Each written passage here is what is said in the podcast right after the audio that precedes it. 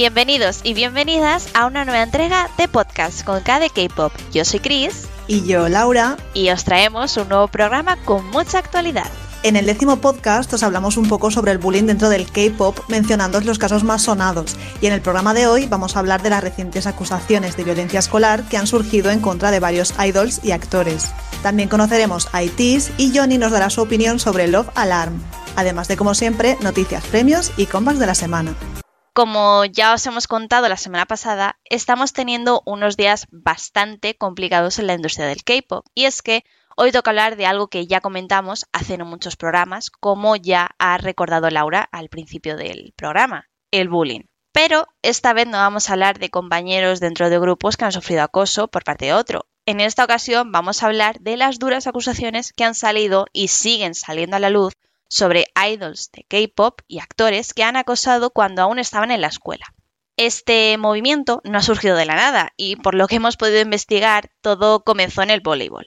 En Corea los rumores se extienden como la pólvora y poco tardamos en conocer que la capitana del equipo de voleibol nacional, Kim Kyung-kyun, estaba haciendo bullying a una de sus compañeras. Sin embargo, a los seguidores del volei coreanos esto les parecía extraño, pues, bueno, la capitana del equipo era muy reconocida por su carácter amable y no le pegaba nada el ser una bully, vaya. Pero como siempre en Corea no es todo lo que parece a simple vista y poco tardaron en desmentirse esos rumores. Finalmente, gracias a una publicación que realizaron las víctimas, se descubrió que la verdadera mala persona era la jugadora Lida Yeon y más tarde se confirmó que también su hermana gemela. Ambas habían hecho bullying y es por eso que se les ha suspendido del equipo de manera indefinida y una vez se retiren no podrán ser entrenadoras ni profesoras de vóley. El valor que las víctimas tuvieron a la hora de contar lo que había sucedido y hacerlo público animó al resto de Corea a ponerse en pie contra el bullying y poco tardaron en llegar más acusaciones a otros atletas reconocidos, actores y, como no, idols del K-pop. Por supuesto, muchas acusaciones han sido desmentidas y otras, por desgracia, nos han hecho ver esa cara B del K-pop que, bueno, que menos nos gusta, ¿no? Así que vamos a repasar con vosotros esas acusaciones y comentar cómo se han visto afectados estos idols. Por supuesto, con la información que disponemos y siempre desde la imparcialidad. Y para empezar, vamos a hacerlo con dos de los nombres que más alboroto han causado, el de Sojin de G-Idol y el de Hyunjin de Stray Kids. El rapero y cantante del grupo recibió acusaciones bastante graves. Una supuesta víctima afirmó que el idol la había maltratado verbalmente durante todo el tiempo que compartieron clase. Otra supuesta víctima mencionó que ella había sido exnovia de uno de los amigos del integrante de Stray Kids y que al empezar a salir con otro chico, el idol la acusó de ser una chica fácil, con más insultos y burlas al respecto. JYP Entertainment y el artista accedieron a encontrarse con las víctimas y pidieron perdón por lo sucedido, y por lo que se ha hecho público, esas disculpas fueron aceptadas. Además, Hyunjin publicó una carta de disculpa escrita a mano en su Instagram pidiendo perdón a todos sus fans y seguidores del grupo por haberlos decepcionado, admitiendo que lo que había hecho no tenía excusa y que comprendía que sus acciones y palabras podían hacer daño a otras personas aunque no tuviera esa intención. Por su parte, la empresa anunció que Hyunjin pausaría sus actividades temporalmente para tomarse un tiempo de reflexión. Ahí es cuando surge la duda de si volverá para participar con el grupo en Kingdom o no. Recordemos que el primer episodio se emitirá el 1 de abril, dentro de relativamente poco tiempo. La compañía también pidió disculpas por lo sucedido y anunció que tendrían más cuidado a la hora de elegir a sus artistas. La bailarina principal de G-Idol fue también acusada de hacer bullying a sus compañeros y a una actriz, por cierto, con la que había coincidido en la escuela, Seo Shin A. Ante esto último, Sojin ni, ni su empresa, Kyuf Entertainment, han hecho declaraciones al respecto, pero sí que ha llamado la atención que poco después de las acusaciones que implicaban a la actriz en cuestión, esta misma publicó un story diciendo nada de excusas.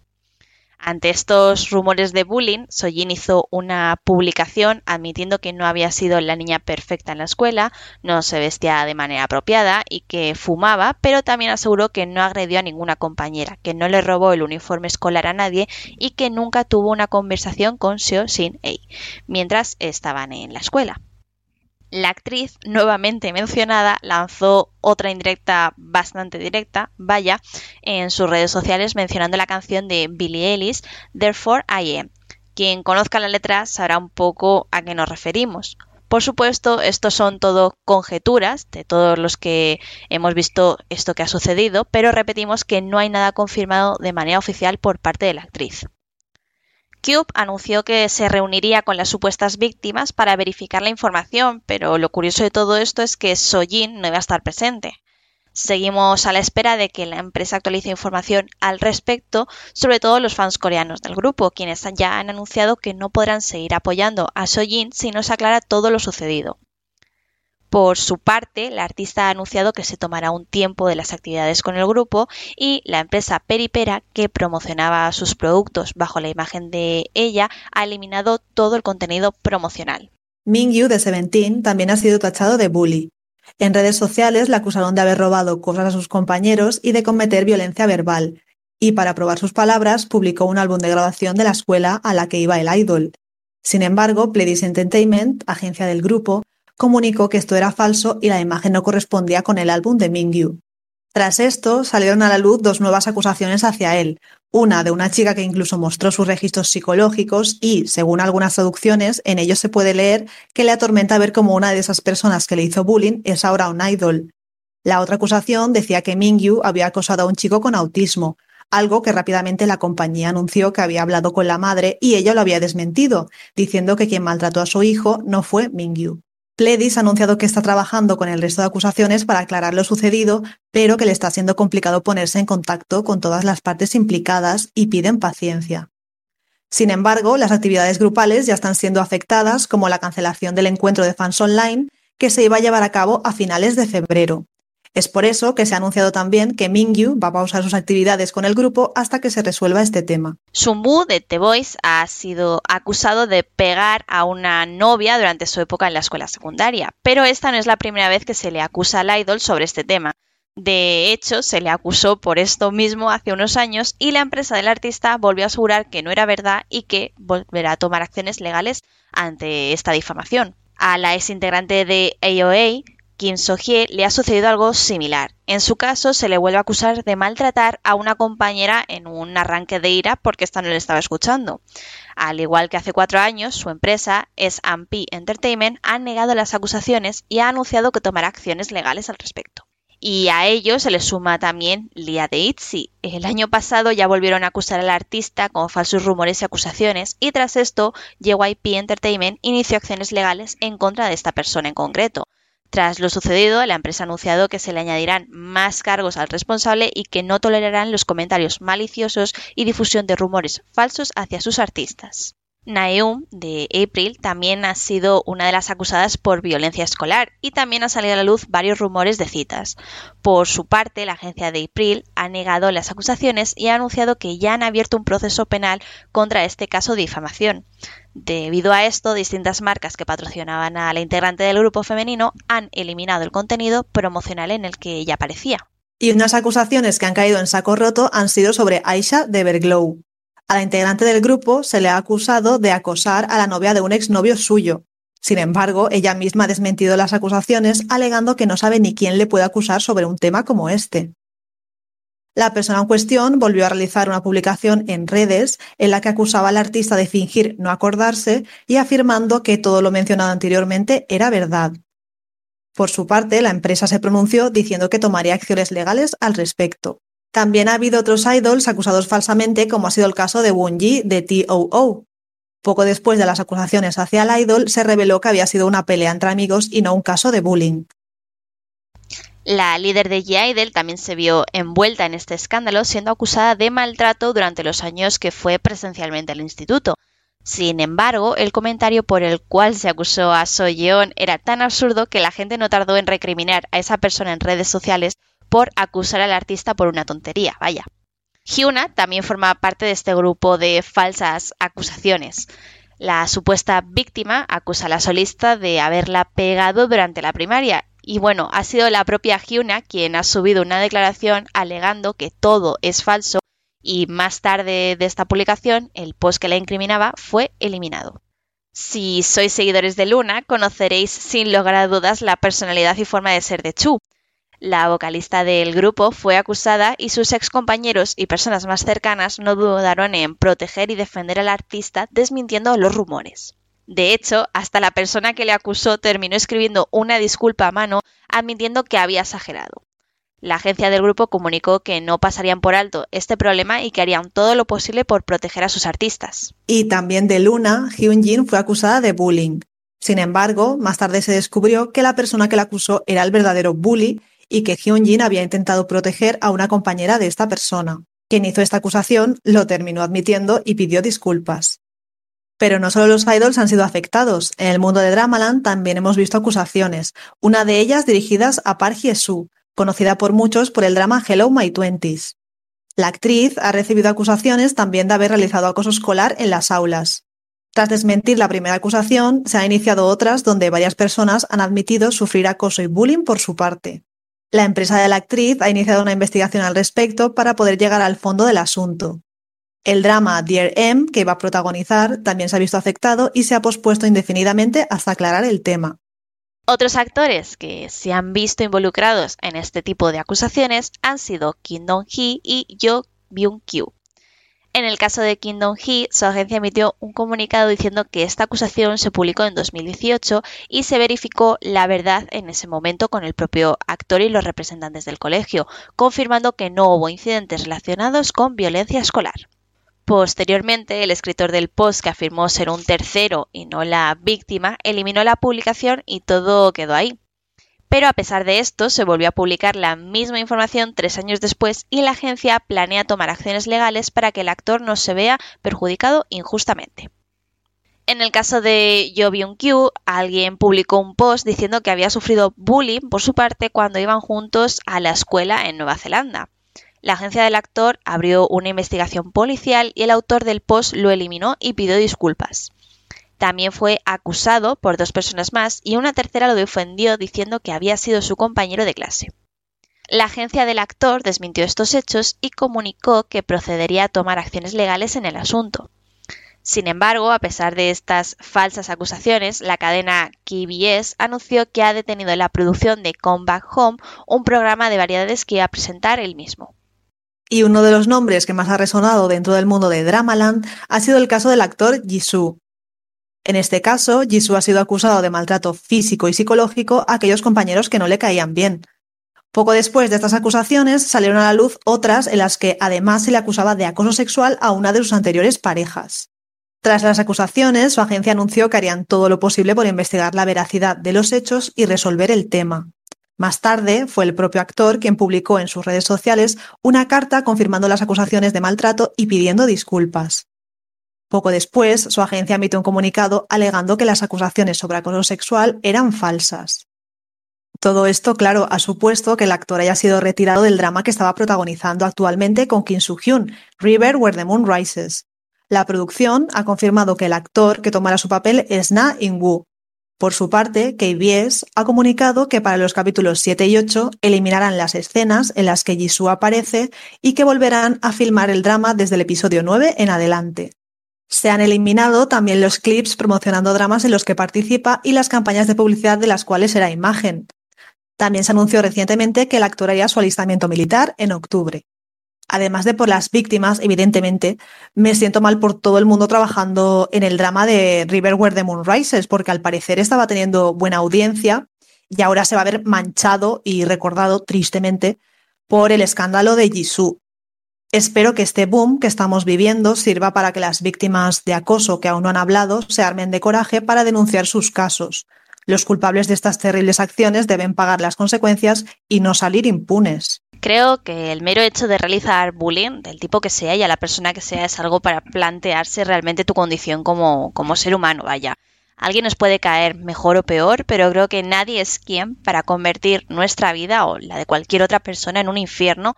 Y he de decir que, en parte, me alegro de que todo esto haya salido a la luz para poder ver la cara real de todos esos actores y idols que, que tanto adoramos, ¿no? Ya lo mencioné aquella vez que hablamos del bullying dentro de la industria, pero de nuevo, por favor, lo repito, si veis a alguien sufriendo acoso, ayudadle. No sabéis lo duro que es estar solo y que todo el mundo mira hacia otro lado. Seguimos conociendo los grupos más relevantes del mundo del K-pop y queremos hacerlo de la mano de sus seguidores más fieles. En esta ocasión, como ya pudisteis escuchar en anteriores programas, traemos a fans de grupos o solistas del pop coreano y os contamos de una forma diferente quiénes son, su evolución y lo más destacado de cada uno. Y en esta ocasión toca hablar de ITZY, uno de los grupos top actualmente y el único de la cuarta generación que ha ganado dos veces en Immortal Songs. Y para ello contamos con una invitada muy especial que además forma parte de la fanbase Atini Spain. Bienvenida María. Hola, encantadas. Bueno, María, las que sí que estamos encantadas de que estés aquí somos nosotras. Es un placer contar con, alguien de, de, la fanbase. Pero bueno, ¿qué te parece si empezamos por el principio? Cuéntanos, ¿quiénes son ATs? Mira, ATs son un grupo que están bajo la empresa Kiko Entertainment, que para lo mejor lo que gente no, la conozca, no está familiarizada con ella. Es una empresa que también tiene bajo ellos eh, a Block B, un grupo de, de siete miembros también eh, que bueno, ellos están bajo Seven Seasons, pues son la misma empresa básicamente. Y ATIS es un grupo de ocho miembros que debutaron en 24 de octubre de 2018 con eh, Treasure y Party King. Y nada, está compuesto por Jun, que sería el líder, Songhua, Juno, Mingi, Yesan San, Uyon y Yono. Justo la semana pasada hicieron comeback con Cyber Part 2 y aunque en el álbum sí podemos escuchar a Mingy, en las promociones se le echa de menos, ¿verdad? Totalmente cierto. Lleva desde más o menos el año pasado hacia octubre, noviembre, que avisó de que se, iba en un hiatus por problemas de ansiedad, que lo avisó la empresa. Y no, teníamos muy claro cuando anunciaron el álbum si Mingy iba a estar participando activamente o simplemente a lo vocalmente en el álbum y al final ha sido esta segunda opción en el que sí que le podemos escuchar durante todas las canciones, pero no le vamos a poder ver en las presentaciones aún. Este tipo de cosas, al fin, pues, como digo, llevan, llevan su tiempo. Ya hemos visto en varios programas eh, idols que sufren este tipo, eh, que padecen este tipo de ansiedad y, de problemas, pero bueno, esperemos que, se recupere y que podamos volver a disfrutar con él un nuevo comeback dentro de, de poco. Bueno, dentro de poco no, porque tampoco queremos que, que oye, yo creo que vosotras encantadísimas, pero... pero tendrán que descansar los pobres. ¿Y cuál es su evolución? ¿Cómo han ido y creciendo la industria? Antes de su debut, precisamente, estuvieron eh, a Keiko Entertainment, como anunció que iban a crear un nuevo grupo, y sacaron un canal de YouTube que se llamaba Keiko Feras, en el que nos presentaron a nueve miembros a través de un pequeño programa donde ellos se iban a Estados Unidos y estuvieron trabajando con varios artistas para aprender técnicas de baile y de vocales y tal. Estuvieron ahí como un poco haciendo training en Estados Unidos. En ese momento eran nueve, luego más adelante, cuando fueron a debutar en, octubre, se anunció que solo iban a ser ocho, al final la línea final, y debutaron con Piratic Team y, y Treasure en este momento realmente yo creo que tuvieron como un debut muy normal. Es verdad que había mucha gente que ya les conocía un poco por Keikufelas y bueno, porque se me había comentado que algunos participaron en el programa de Mix Night de OIG. Y fue luego en el segundo comeback cuando sacaron el segundo mini álbum con Say My Name y Hala Hala, que empezaron a tener como muchísimas más visitas y mucho más acogida, sobre todo internacionalmente, y empezaron a crearse como ese pequeño fandom. Además fue en este momento, casi básicamente, como unos meses después de su debut, hicieron un pequeño tour mundial que consiguieron hacer solo en todas las avenidas, bueno, en todos los espacios. Y creo que eso también les ayudó bastante a conocerse más y a tener eh, mayor reconocimiento mundialmente, internacionalmente. De hecho, el año pasado iban a hacer otro tour, que por desgracia no se pudo celebrar, y también consiguieron ese sold out es como que ellos realmente creo que han tenido una carrera muy lineal y han ido creciendo poco a poco. En cada comeback han tenido más acogida, han ido vendiendo más álbumes y poco a poco han conseguido más popularidad. De hecho, yo creo que últimamente en Corea están aún creciendo más por lo que habéis comentado antes, de que han ganado dos veces en Immortal Sons y están participando en otros programas más domésticos como Kingdom, que les está dando ese reconocimiento precisamente lo del concierto que iba a ser en Madrid fue justo una semana antes de que dijeran lo del estado de alarma y que no se van a celebrar ningún tipo de evento.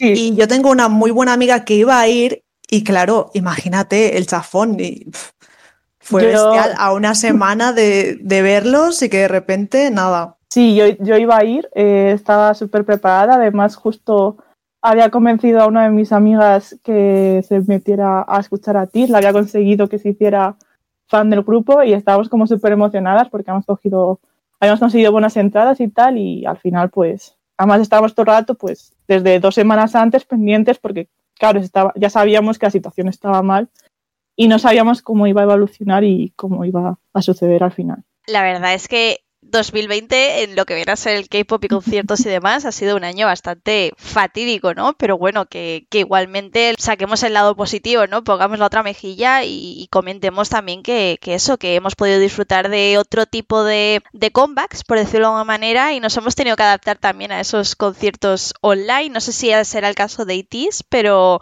que bueno, que, que a ver si la cosa mejora pronto y podemos verles aquí. Bueno, yo digo aquí porque yo soy de Madrid, pero bueno, en España. Sí, bueno, eh, a ti sí has realizado algunos conciertos online eh, durante este periodo del último año. Sobre todo cuando se canceló su concierto, hicieron ahí un, un concierto como para darnos ese consuelo, supongo. Bueno, bueno, menos, menos da una piedra. Ya eh, esperemos a ver lo que, lo que he dicho antes, a ver si mejora pronto todo y podemos verles en, en vivo y directo, en personita, vaya. Y bueno, María, cuéntanos cosillas interesantes de, de los chicos, así anécdotas de ellos. Así como cosillas, por ejemplo, Hon Jun es el. Realmente no es el que compone todas las canciones, pero participa activamente en todas las canciones. Eden, que es otro artista de KQ Entertainment, es el, digamos, el productor eh, de todos sus álbumes. Y bueno, ahora, por ejemplo, tenemos a cuatro miembros que van a debutar en, en la pantalla de televisión. Están grabando una serie que se llama Imitation, que está basada en un webtoon con el mismo nombre, que son eh, Jono, que va a hacer de, básicamente hace de él mismo, porque él es el magné en el grupo de Atis, y va a hacer de un cantante vocalista principal, magné del grupo, de un grupo de K-pop. Y luego tenemos a Yuno, Sunhwa y Sang, que eh, también van a ser miembros de otro grupo de musical. Porque, bueno, no lo he comentado, pero Imitation va sobre, o sea, es un grupo basado en la vida de idols de la industria del entretenimiento. Y hay, creo que hay dos grupos de, de idols masculinos y un grupo de idols femeninos. Es un poco su vida. Ahí sí. Vamos, que les viene perfecto al dedillo, en su caso. sí, sí, o sea, es como que han cogido el papel para él. Sobre todo para yo, ¿no? El resto no sé exactamente qué puestos tienen en el, en el grupo. No se ha dicho tanto. Bueno, supongo que poco a poco lo, lo irán anunciando y comentando y, y, estaremos pendientes, ¿no? Que a mí siempre me hace mucha especial ilusión, creo que a Laura también, ¿no? El, el ver a, a idols, esa, esa faceta tan polifacética, vaya, y verles no solamente actuando en los escenarios, sino también en, en las pantallas, ya sea en unas series pequeñitas o más grandes o, o en pelis. Sí, bueno, yo como fan de los K-dramas que soy, estoy muy expectante de la situación, la verdad. A mí me pasa igual, a mí me encanta. Cada vez que anuncian que un idol va a hacer su debut en el mundo de la actuación de, de Dramaland, como decimos aquí, o que mm. no es su debut, que ya ha participado en otros, pero que va a participar en, en algo nuevo, en un proyecto nuevo, a mí siempre me gusta mucho escucharlo. Y por cierto, eh, el Macné Yongo, perdona si me equivoco en la pronunciación. No, está, está, bien, está bien. Bueno, vale. eh, mi coreano, entre comillas. Me parece uno de los mejores vocalistas de la cuarta generación. O sea, lo tengo que decir. Tiene una pedazo de voz increíble. Y además creo que ha sido reconocido varias veces, o sea, de gente que a lo mejor no es fan o de otros propios artistas que lo han ido comentando y han sacado a, a, relucir en el centro del grupo. Es verdad que no soy fan, pero me gusta, me gusta el grupo, los escucho, me veo sus actuaciones y demás. Y si tuviese que elegir a uno, en plan, el típico, ¿cuál es tu vías, cuál es tu vallas? Lo elegiría a él. y por cierto, tuvo una temporada que no podía dejar de ver una recopilación de vídeos que tiene él rompiendo manzanas por la mitad. Por favor, cuéntanos. Ah, bueno, se, eso se hizo muy viral durante prácticamente sus primeros meses de debut. Eh, no me acuerdo exactamente por qué surgió, pero en alguno de sus vídeos, porque ellos tienen muchos pequeños eh, reality shows, se le vio a él como cantando y rompiendo una manzana y a partir de ahí como que los miembros le iban dando una fruta para que él la rompiera, porque también Jong-ho es uno de los eh, miembros que se conoce también porque tiene como, se le ha puesto esa característica de una persona muy, muy fuerte y siempre le dan como cosas para que él rompa y al final eso pues se hizo viral. Me parece muy curioso, ¿no? O sea, al fin y al cabo siempre hay este tipo de anécdotas, este tipo de, cosillas que ya te digo, hacen, hacen como más cercano y especial al grupo, que es lo que, lo que más nos gusta, ¿eh? Yo, yo la verdad me he quedado flipando con esto que habéis dicho de las manzanas y, y demás frutas. Sí, o sea, es, de hecho es algo que también como que se diferencia, ¿no? De otras situaciones y como que un poco entiendes también sus personalidades. Es genial, tío, me encanta. Y desde 2018 que debutaron, ¿podrías comentarnos así un poquito los premios y los logros más importantes del grupo? Durante el primer 2019, en 2019 consiguieron su primer ganar con su canción de Wave en En Countdown, fue el primer eh, show donde consiguieron ganar. Y luego a partir de ahí han tenido como mucho reconocimiento por sus performances. En varios programas han conseguido el award al mejor performance o Best Korean Act. De hecho, en 2019 consiguió el de Soribada Best K Music Award Performance. Y el año pasado también en, en el net ganaron el Discovery of the Year y el World War Fans Choice Award.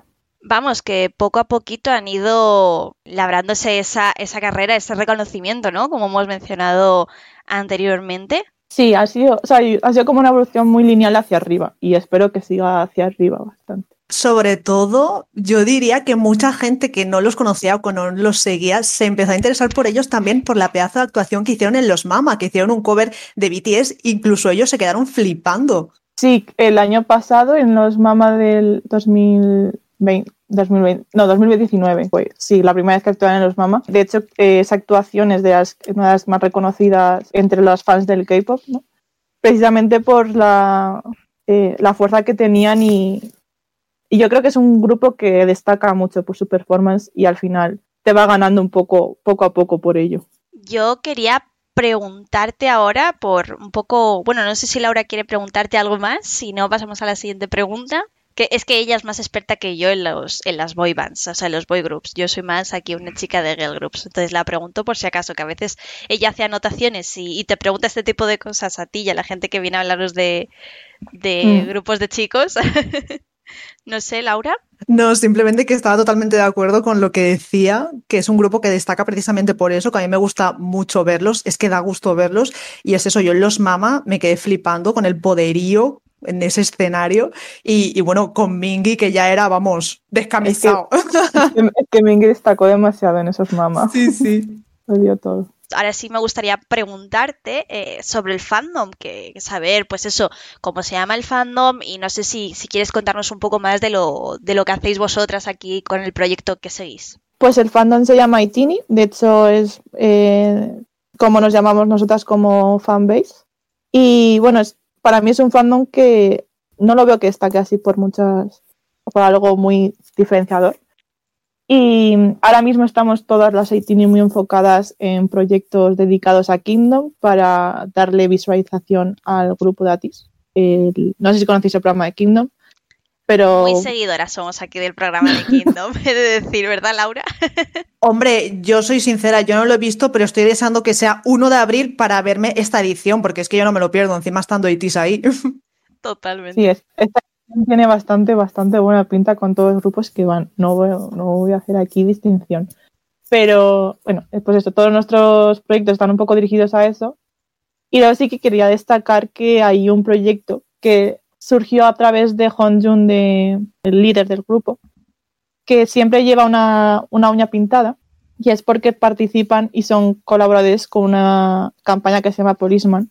Y hay muchas atinis que están haciendo proyectos para poder donar a esta campaña. Para los que no conozcáis, Policeman es una campaña que la inició Elliot Costello eh, después de darse cuenta de la cantidad de abuso que los niños pueden sufrir en diferentes sitios del mundo, pero más en el tercer mundo. Y empezó como a no solo a intentar conseguir fondos para poder ayudar a estos niños, sino a hacer una concienciación a través de que precisamente sean los hombres que está más visto que son los que suelen llevar este tipo de abusos, sean los que lleven la uña pintada, aunque también animamos a todas las mujeres a participar. Yo lo de la uña, o sea, sí que me había dado cuenta, pero no lo sabía. No sabía por qué era. Pues ya lo sé. Hay otras personas del K-pop que también les he visto con la uña pintada y viene un poco de, de eso. Sobre todo es la uña meñique, normalmente, pero puede ser cualquier uña de la mano. Oye, me parece súper interesante, en plan, que, se pueda visibilizar, aunque sea de esa manera, ¿no? Poco a poco, eh, me parece algo profundo y muy interesante, la verdad. O sea, yo no tenía constancia de, este tipo de, eh, de, movimiento, por decirlo de alguna manera. Lo conocí antes que de conocer a ti y cuando vi a Honjun con la uña pintada dije, será por esto y, la verdad es que me hizo mucha, mucha ilusión que, que alguien así como que tenga poder, poder, por así decirlo, entre masas, pues de esa visualización. Exacto, exacto. Eso siempre, siempre es bueno. Una cosa que te quería decir es que para mí tenéis, si no el más bonito, uno de los mejores lightsticks que hay. O sea, es precioso y encima creo que lo diseñó una española, ¿verdad? Uy, ahí no, estoy segura. Sí que sé que para el diseño del, del lightstick se, se, lanzó un concurso y todas las fans podíamos participar perfectamente en el, en el, en el concurso. Eh, la verdad es que no tenía muy claro que fuera, o sea, no sabía quién había ganado exactamente, nunca lo llegué a investigar, pero sí que me parece, o sea, me alegró mucho cuando vi ese diseño porque sí que conocí a otros diseños que estaban por las redes y ese era los que más me gustaba.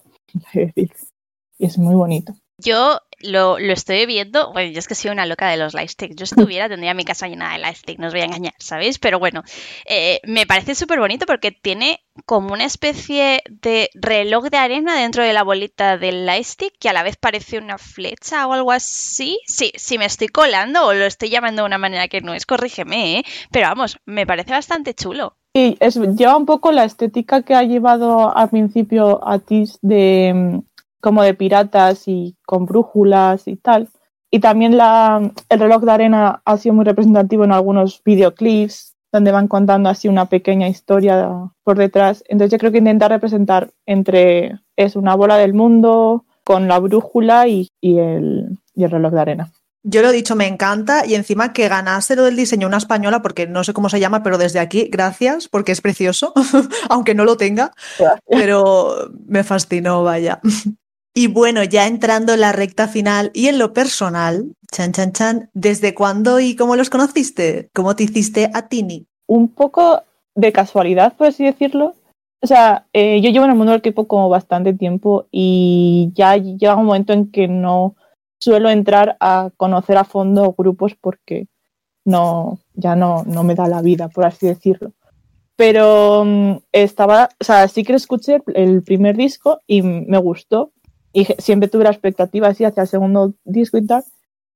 Y un día, o sea, ya escuchando el segundo disco, un día vino mi hermana, que compartimos nuestro fanatismo por el K-pop, y eh, me empezó a hablar de ellos, y yo pensando, hmm, me suena. Y ya como que hicimos ahí los hilos, y decimos que era TIS, y nos dio la locura, y justo estaban con, con el tour de, por Europa, nos cogimos entradas y nos fuimos a Lisboa a verlo que de hecho fue donde conocí a un montón de haitianos con las que comparto ahora muchas cosas. Y fue como que me llamaban tanto, tanto la atención en el escenario y viví tanto ese, ese, ese concierto que acabé después, mmm, bueno, antes y después conociéndoles todos sus nombres, viendo todos sus programas y de repente pues era Haitini sin yo yo saberlo. El maravilloso pozo del mundo del K-pop. Iba a decir exactamente eso, Laura, es, ya nuestra frase. es que es así, es que de verdad no recuerdo lo que hacía antes. Sí que, bueno, recuerdo que escuchaba otros grupos, tal, otros géneros, porque yo en realidad escucho de todo, pero es que vamos, menudo cambio.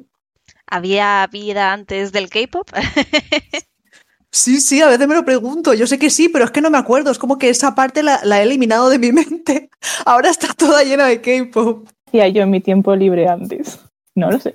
Totalmente, totalmente. Y bueno, vamos ahora a, las preguntas aquí con, con, chicha, las que nos gustan a nosotros. O sea, vamos a preguntarte primero que nos recomiendes un álbum tu álbum favorito, mismamente, ¿vale? Un álbum para, pues, para todas aquellas personas que ahora que nos están escuchando digan, pues quiero poner a escucharme, quiero poner a escucharme seriamente aquí y saber más, o sea, ya que sé un poquito más de ITs, quiero escucharlos y, conocer más de ellos. Eh, dinos primero el álbum y luego paso a la siguiente, a la siguiente pregunta. Como álbum, mm, tengo así como muchas dudas porque hay muchos que me gustan bastante. Y después de pensarlo un tiempo he decidido que eh, diría Treasure Part porque está una de mis canciones favoritas que se llama Wave y es un álbum que consiguió ganarme mucho.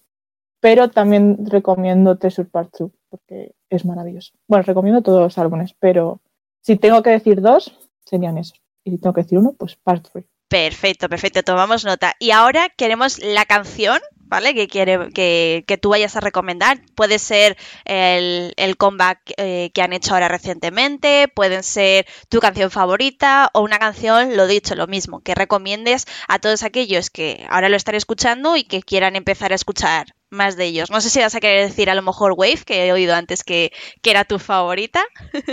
no, realmente no iba a recomendar Wave, quería recomendar Time of Love del nuevo álbum porque es una canción que es de las que más me gusta del nuevo álbum y también es eh, una canción que promueve algo que me gusta bastante, que es eh, ir contra el odio y amarnos unos a los otros, por así decirlo, ¿no? Y creo que es algo que, pues, en estos momentos, pues todos necesitamos ese pequeño amor y que es la que quiero recomendar y que me apetece más que la gente conozca. Algo que no sea, pues, la main del, del disco. Perfecto, pues muy bien, pues con esta misma canción vamos a, terminar la sección. María, de verdad, muchísimas gracias por, querer venir aquí a hablarnos de, de ITs y espero que, también hayas pasado un momento bastante agradable con nosotras. Muchas gracias a vosotras por, invitarme y darme esta acogida tan buena que habéis tenido y a mí. Pues muchas gracias. Llega ese momento del programa en el que cambiamos aquí la temática y el nombre y pasamos de Conca de K-pop a Conca de K-dramas. Y como no podía ser de otra manera, venimos muy bien acompañadas un día más con el gran experto Johnny.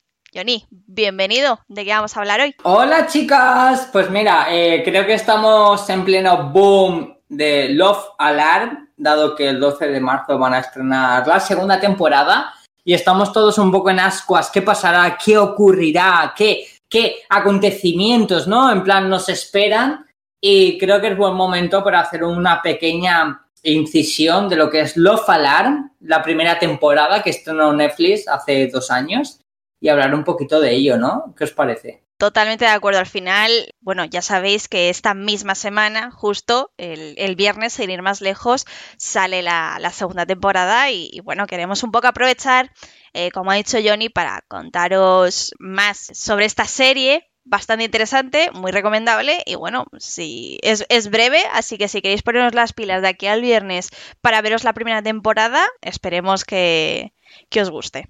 Es un poco diría yo, difuso todo esto que trae Love Alarm, porque de hecho muchos hablan detrás del hype que está ocurriendo con la segunda temporada, desde que anunciaron que se estrenaba el 12 de marzo. Ha habido como un hype impresionante y muchos están incluso diciendo que es la nueva Voice Over Flowers de la nueva generación. Yo personalmente no creo que sea hasta tal punto, Sí considero que es una buena serie, muy divertida, muy original, pese a que está basada en un webtoon, como tú muchas veces, Chris, porque yo sé que tú eres muy fan de Love Alarm. Soy muy fan, pero no lo compararía, no creo que esté a la altura, por mucho que me guste el, eh, la serie. Soy muy fan también de Voice Over Flowers, ya hemos hablado aquí de esa serie también y de, y de sus variantes, ¿no? Y creo que no se podría comparar, creo que es muy diferente y bueno, plantea también, hay que decirlo, una temática y un concepto totalmente nuevo, más centrado a lo mejor en las aplicaciones, nunca mejor dicho, en la tecnología y todo lo que pues está tan, tan puntero, no solamente en Corea, sino en todo el mundo, ¿no? Que al fin y al cabo vivimos en la era de la, de la tecnología. Si quieres, Johnny, podemos hacer un pequeño, eh, contar un poco la, la, hipnosis de qué va, sin hacer evidentemente spoilers, porque al fin y al cabo es analizar un poquillo por encima la, serie y luego eh, ya vosotros, si queréis verla o no, es vuestra decisión, ¿no? Vaya. ¿Y qué coño es Love Alarm? Porque mucha gente que, quien no lo ha visto se pregunta, ¿y qué es Love Alarm? ¿Por qué ha creado tanta tendencia o por qué ha creado tanto hype o por qué está en boca de todos? Love Alarm es un concepto bastante divertido dentro de la trama. Si nos metemos un poco dentro de su textura y originalidad, está muy bien la idea. La idea es que existe una aplicación que es Love Alarm, que tú te la descargas en el móvil y en un radio marco de 10 metros te dice si alguien está enamorado o no de ti. Por lo tanto, tú cuando tienes encendido Love Alarm y la persona que al mismo tiempo siente algo por ti, resulta que conectáis, encendéis esa alarma de alerta, alerta, alerta, Love Alarm y significa que sentís el uno por el otro. Claro, esto es muy ambiguo porque si dos personas compaginan o congenian en su amor es maravilloso, pero también se da dentro de la serie los momentos en los que eh, esa alarma suena cuando quien te hace saltar esa alarma no es la persona que a ti te gusta, ni mucho menos. Entonces tiene un concepto bastante original y bastante chulo, porque también entramos en una trama juvenil. Esto está ambientado mucho en el, en el mundo del instituto, personas jóvenes, podríamos decir que personas modificables emocionalmente y demás. A mí es algo que me gusta mucho de lo falar en ese aspecto, de que se sitúen en el instituto y sean personas jóvenes quienes están como muy atesoradas o muy echadas para adelante a la hora de utilizar lo falar porque creo que nos da un contexto bastante divertido dentro de lo que es el mundo de la universidad y demás. Pero luego también os digo que es una serie que me chirría tiene muchas cosas buenas, muy divertidas, muy emotivas, que dan a entender que es una serie que puede gustar mucho, pero también entiendo que existe esa variante de gente que no le gusta nada. Y es que con lo falar no existe término medio. O la amas, la amas, la amas, te encanta o la odias. Y creo que eh, podríamos analizar nuestro debate de hoy del podcast en hablar de eso, ¿no? El por qué puedes llegar a amar esta serie o te puede llegar a gustar tanto o por qué no te gusta nada. Yo creo que una de las cosas que hace que la gente pueda odiar la serie, lo dicho, todo esto sin spoilers, por supuesto, creo que es un poco el propio concepto de la propia aplicación, ¿no? O sea, que es al fin y al cabo, eh, nosotros ahora la estamos volviendo a ver ya de cara a, la nueva temporada que ya han anunciado que se estrena estos días.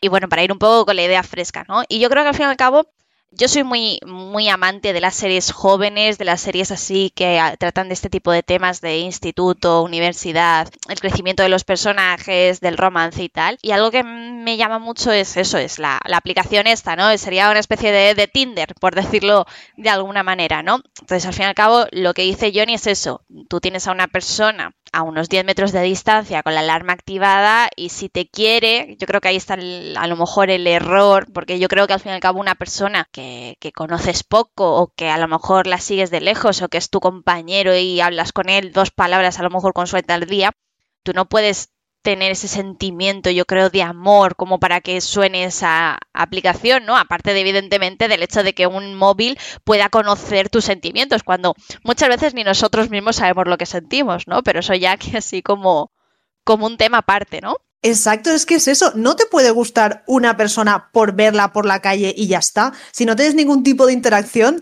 ¿qué sentimiento hay ahí? Ninguno. No, puede, no te puede gustar, no le puedes querer. Atracción física sí, porque eso todo el mundo lo podemos sentir, pero lo que es gustar. Y otra cosa que me parece muy curiosa es el modo en el que se sincroniza la aplicación a tus latidos, ¿no? Del corazón, porque claro, lo que hace esta aplicación es registrar cómo te sientes cuando aparece alguien a 10 metros, pues que se te acelera el corazón, no sé qué, y es modo indicativo de que te gusta esa persona. Bueno, pues se sincroniza como la Mi Band, la pulsera esta que tenemos para contar los pasos, pues tú le das a la huella y de repente ya está sincronizado, ya te lee los latidos del corazón. Como que no tiene mucho sentido, ¿no? Porque, a ver, si tienes la Mi Band o cualquier otra pulsera de estas que en todo momento te puede hacer un seguimiento de tus latidos, ¿no? O del ritmo cardíaco y demás, lo podría entender, pero esto es, lo conectas y ya está, clink, clink a tu corazón, ¿sabes lo que te digo? Sí, a ver, eh, yo pienso que esto es lo que le da poca credibilidad a la serie, ¿no? Que parece como muy, muy fantasioso la idea de simplemente te descargas la aplicación y venga, ya está. Y en cuanto encuentres el amor y encuentres la persona que te gusta, 10 kilómetros, pum, sonará, sonará la alarma y estéis enamorados. Yo 10 metros, 10 metros, ¿eh? 10 metros, 10, 10 kilómetros. 10 metros, 10 metros. Esto es lo que realmente hace que el espectador no consiga, o al menos en mi caso, no consiga entrar realmente en la trama porque no resulta creíble. Eh, falla algo, hay algo que falla. O sea, hay algo que ya desde el inicio no te lo crees, no te da la sensación de que eso, eso sea verídico.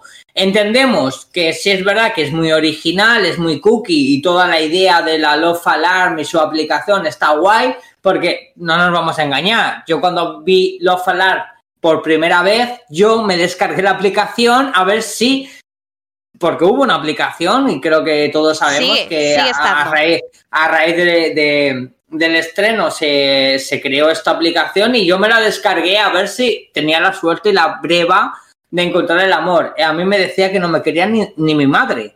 O sea, yo de hecho cogía la aplicación delante de mi gato y me decía que mi gato, ni mi gato me quería. O sea, qué triste. Pero porque tienen que tener la aplicación descargada. No, no, mi gato tiene otra parte. Mi, perdona, o sea, Chris, mi móvil tiene su propio, o sea, mi gato tiene su propio móvil. Mi gato me tiene que llamar cada vez que tiene hambre y cada vez que necesita que la acaricie le haga currimuchis. En somos, somos conscientes, somos conscientes de ello. Y, ni, eso, ni eso sonaba, o sea, ni mi madre sonaba, era como en plan, no me quiere ni Dios, qué triste mi vida. El drama en sí, ¿vale? A mí me gustó, porque es verdad, me gustó, pero el drama es absurdo.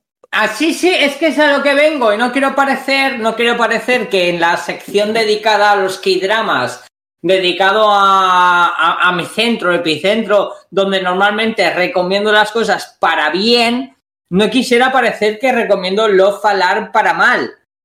Pero coño, sí. O sea, no me gusta. No me gusta Love Alarm. No me gusta. Perdona que lo diga. No me gusta Love Alarm. Falla algo. La primera parte, si no me equivoco más, son de ocho, ocho capítulos y no te cuentan nada. No te cuentan nada. O sea, o sea, sí te lo cuentan porque obviamente te cuenta su guion, su historia, su parafernalia, su flipada y su idea original, pero yo me insisto, la idea me parece fabulosa, me parece genial, pero la ejecución del guion, la ejecución de las escenas, de lo que vemos, me falla algo. Hay algo que me, me, me dice, ay, chincha, Johnny, hostia, o sea, no es una buena serie. O sea, de hecho es una serie que yo no recomendaría a nadie. Y aquí ya entro dentro del panorama y el concepto personal. Y si es cierto que estamos todos con el hype, porque ha creado un hype, gracias a su guion y a su originalidad, ha creado un hype en su segunda temporada, que, a ver qué sucede, a quién elige la chica, qué pasa con los protagonistas y demás pero creo que dentro del contexto de la serie es una serie tirando a mala. ¿Hasta qué punto es culpa de, que la idea a lo mejor del webtoon haya sido muy buena, pero luego a la hora de llevarla a la pantalla haya habido ahí algún fallo, ¿no? Porque también comentamos algo similar eh, referente a, a True Beauty.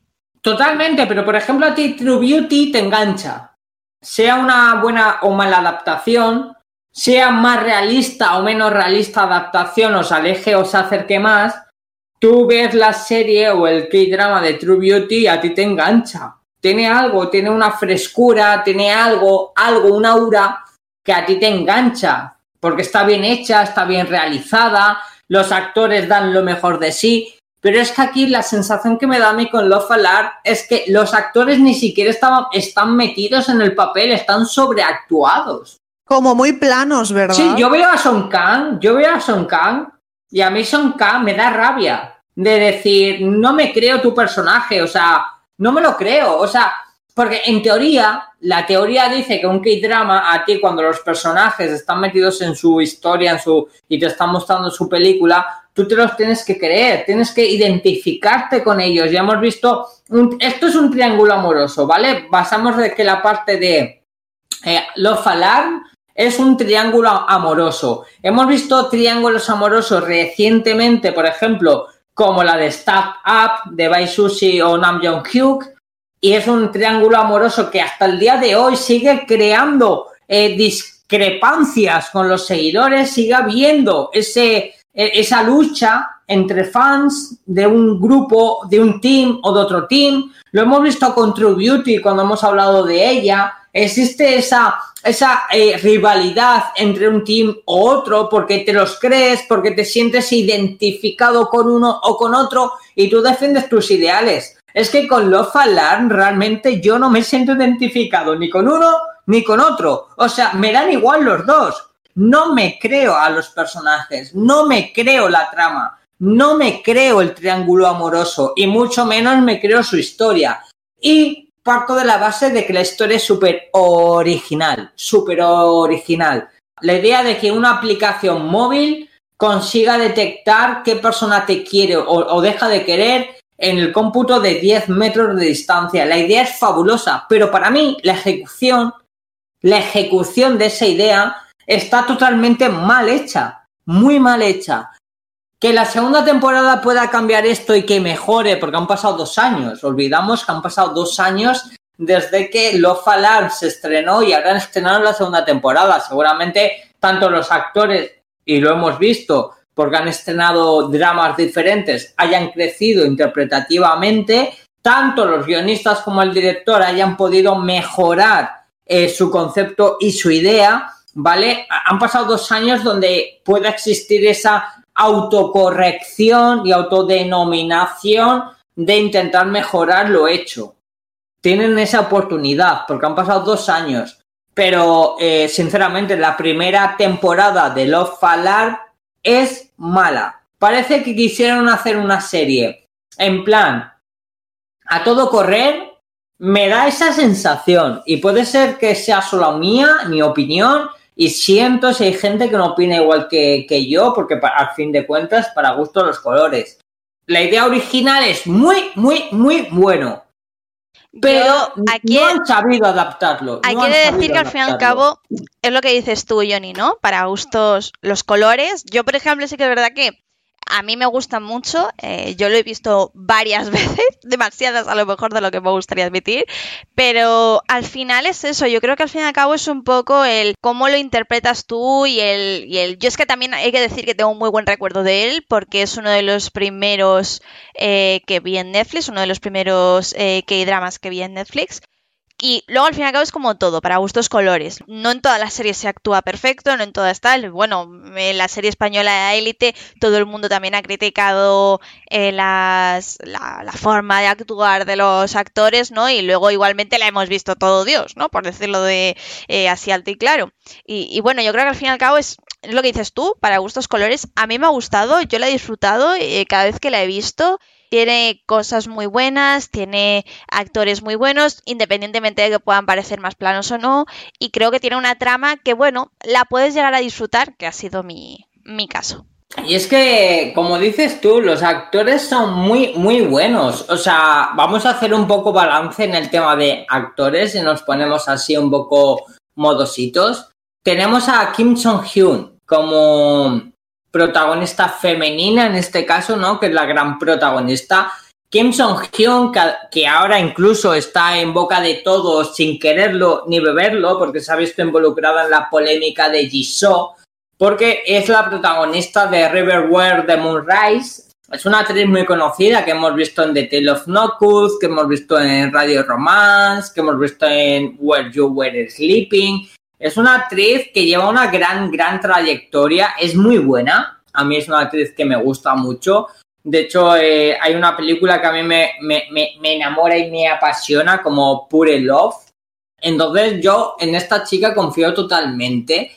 Creo que el trío protagonista, porque estamos hablando de trío protagonista, porque hay, hay un triángulo amoroso.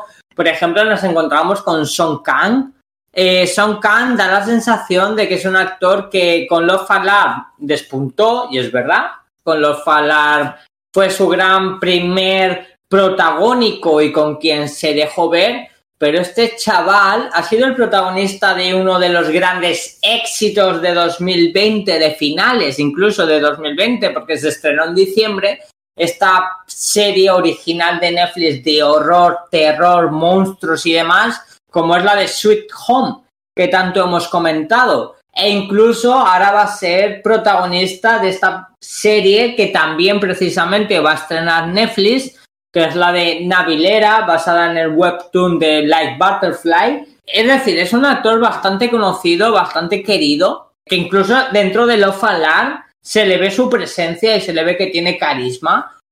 Pero es que a mí no me termina de convencer. Yo lo siento mucho. O sea, a mí Kim Song-hyun, con todo lo que es, esta actriz, con todo lo que es, no me termina de convencer en Love Alarm. Me parece un papel plano. Song Kang, con todo lo que es, que hemos visto en Sweet Home, por ejemplo, no me termina de convencer. Le veo muy plano o, por ejemplo, para finalizar este trío protagonista, tenemos a Jungaram, pero Jungaram es igual, es un gran actor. Es un actor que ha aparecido especialmente uno de sus primeros papeles en The Hills, con el gran Kim Won Bin y Lee lo hemos visto en Wendy Camellia Bloms también como un papel especial. Pero aquí volvemos a hablar de lo mismo. ¿Hasta qué punto es culpa de que les hayan obligado y hayan dicho no, tienes que actuar así, de esta manera? De todos, yo considero que de todos. Yo, es que no es culpa de, ellos en realidad. ¿Sabes de quién es culpa? Del guionista, porque el papel bueno, es una mierda. ¿no? Pero es que ellos son planos. Sí, puede ser culpa del director, mucha culpa puede tener el director. Yo no discuto que el director, que al final es quien dirige y al final es el que apoya y el que, el que da a, estos actores la protestad de ser los protagonistas de su, de su K-drama en este caso, pero coño, es que podríamos entender que es normal que dices, tenemos a tres grandes actores y dices, joder, ninguno destaca creo que no es algo que pienso yo exclusivamente, sino que todo el mundo que ve, ve Love ve a estos actores muy planos. Entonces eso a mí es a mí lo que realmente me chirría de Love Alarm. Que tiene Love Alarm una gran idea y una gran originalidad, sí. Que le falla la puesta en escena totalmente. Que en ese fallo de puesta en escena sea culpa de los actores o sea culpa del director, ahí es donde deberíamos cada uno tener nuestra propia idea. Yo he hecho la culpa a todos. A ver, no os voy a engañar. Yo ya os lo he dicho, o sea, a mí igualmente me ha gustado y la he disfrutado mucho, entonces yo aquí tampoco puedo, puedo decir, no sé si Laura tiene a lo mejor alguna opinión más al respecto, pero pero vamos, eh, yo creo que también es eso, depende de cómo se, la hayas interpretado y de cómo la hayas visto y de cómo la hayas disfrutado. Al fin y al cabo, lo que has dicho tú al principio, Johnny, es eso, que o la amas o la odias, ¿no? Y creo que, que ese es el, el, tema aquí. No sé si Laura también, que ella no ha dado tampoco su opinión, si quiere hablar al respecto y quiere decir en qué lado de la balanza ella se encuentra. No, a ver, yo opino un poco como Johnny. A mí la serie sí que me gusta, pero sí que es cierto que me falta algo y no acabo de conectar. Y es que tampoco van a hacer mucho los chiquillos si les dan ese papel. O sea, ellos se tienen que cernir a ese guion.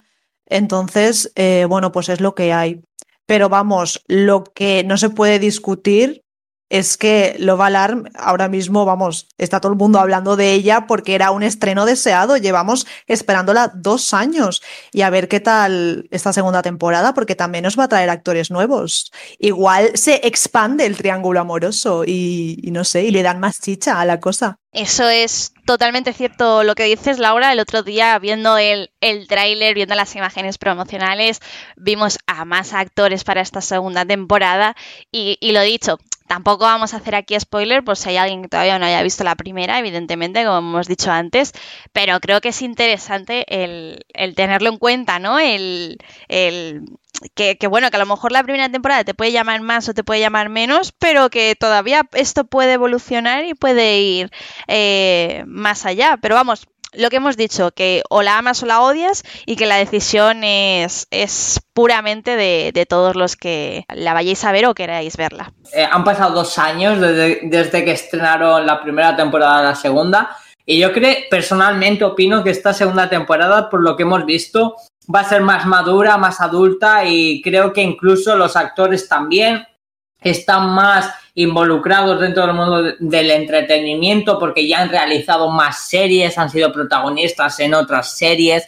Entonces yo creo que la segunda temporada de Love Falar va a ser muy superior y eso es lo que a mí me- realmente me llama porque insisto, a mí aunque la serie no la los actores no me terminen de convencer en la primera temporada, creo que la idea es muy, muy, muy buena. Es una idea muy buena y por eso nos engancha. Porque te guste más o menos, o te, parezca menos o más creíble, tú ves Love Alarm y te engancha. Entonces yo creo y tengo mucha esperanza en ese aspecto de que haya madurado en todo. Y a mí me trae mucho hype por, por lo que comentáis de estos nuevos protagonistas y estos nuevos personajes en la segunda temporada. Así que mi valoración, si tuviese que decir, ¿es recomendable Love Alarm? Johnny, ¿es, ¿es recomendable? Sí, lo es. Para mí es una serie recomendable. Teniendo en cuenta sus fallas en la primera temporada o teniendo en cuenta que no te esperes a que una obra maestra, más es una serie sencilla y que tiene muchos fallos en su primera temporada, pero creo que sí es recomendable y estoy muy expensas de ver lo que ofrece esta segunda temporada, que yo creo que va a ser muy bueno y muy superior a lo que hemos visto. Así que por mí, yo estoy dentro. Yo creo que vosotras también, Laura, Chris, estamos totalmente dentro de Love Alarm y deseando que actualicen la aplicación para que nos digan quién nos quiere, porque esto es un sin vivir. Esto es un sin vivir. Yo, yo no puedo ver que nadie me quiere. Chris, ¿me quieres? Sáñeme, sáñe. Yo os quiero y os adoro a los dos y a toda la gente que, que nos escucha a diario, bueno, semanalmente en el, en el podcast. Yo tengo amor para todo el mundo. Pues entonces aquí viene mi despedida, como siempre os digo, Sarañe, Sarañe, o otoque, otoque. No puede ser una despedida si Johnny no dice su frase célebre. y bueno, aquí ponemos fin a nuestra sección de K-dramas y volvemos a Conca de K-pop. Y hasta aquí el programa de hoy. Esperamos que os haya gustado esta nueva entrega y que hayáis disfrutado conociendo la actualidad del mundo del K-pop. Hoy nos despedimos de todos vosotros hasta la semana que viene. Si habéis llegado hasta aquí, como siempre, mil gracias por escucharnos y os recordamos que os leemos en los comentarios de iBox y en Twitter, en nuestra cuenta arroba con K de K-pop. Como ya sabéis, todo feedback es bienvenido para ayudarnos a mejorar. Y por supuesto, si queréis que hablemos de temas en concreto, venir al programa como invitados a hablar de vuestro grupo o solista favorito o que pongamos vuestras canciones preferidas, no dudéis en decírnoslo. Hasta el próximo programa. Adiós.